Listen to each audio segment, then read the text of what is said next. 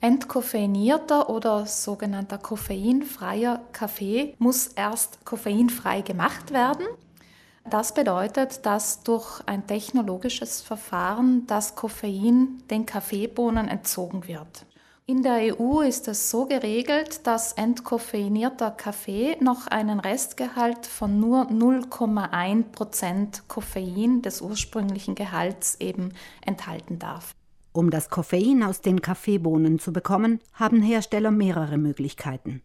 Dabei bestehen große Unterschiede im Hinblick auf Zeitaufwand und Kosten.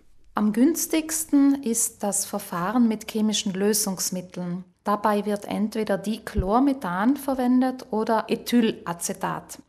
Man kann sich das so vorstellen, dass bereits die Rohbohnen, der Kaffee, der noch nicht geröstet ist, mit einem Lösungsmittel umspült wird. Zuvor müssen die Bohnen ein bisschen aufgeweicht werden, entweder mit Wasser oder mit Wasserdampf, damit das Lösungsmittel eindringen und wirken kann. Und in dem Bad mit dem chemischen Lösungsmittel wird das Koffein herausgelöst. Das Lösungsmittel mitsamt Koffein wird dann entfernt und die Bohnen werden getrocknet und dann wie herkömmliche Kaffeebohnen auch weiter verarbeitet.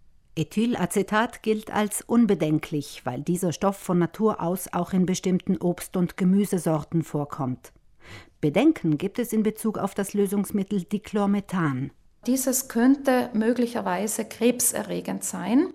Es sollten aber in den Kaffeebohnen nach der Entkoffeinierung keine Lösungsmittelreste mehr vorhanden sein. Also insofern ist das Risiko anscheinend vertretbar.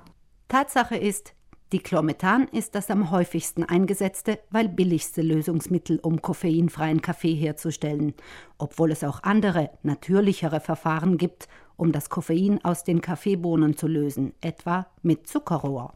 Beim Zuckerrohrverfahren wird es so gemacht, dass aus dem Zuckerrohr, also aus dem enthaltenen Zucker, Ethanol, ein Alkohol hergestellt wird und dieses Ethanol kann dann mit Essigsäure zu diesem Ethylacetat wiederum reagieren und dann hat man auf diese Weise eben das Lösungsmittel für die Entkoffeinierung gewonnen aus Zuckerrohr.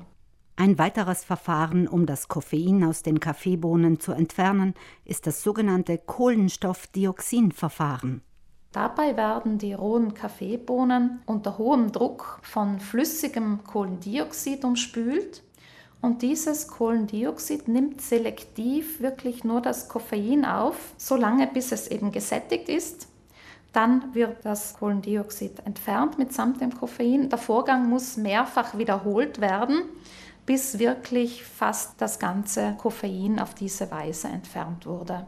Diese Methode ist zwar aufgrund der mehrfach zu wiederholenden Prozedur sehr zeitaufwendig, hat aber ihre Vorteile. Sie hat den großen Vorteil, dass sie als schonend gilt und eben das Kaffeearoma sehr gut erhalten bleibt, weil selektiv wirklich nur das Koffein herausgelöst wird und keine anderen Aromastoffe.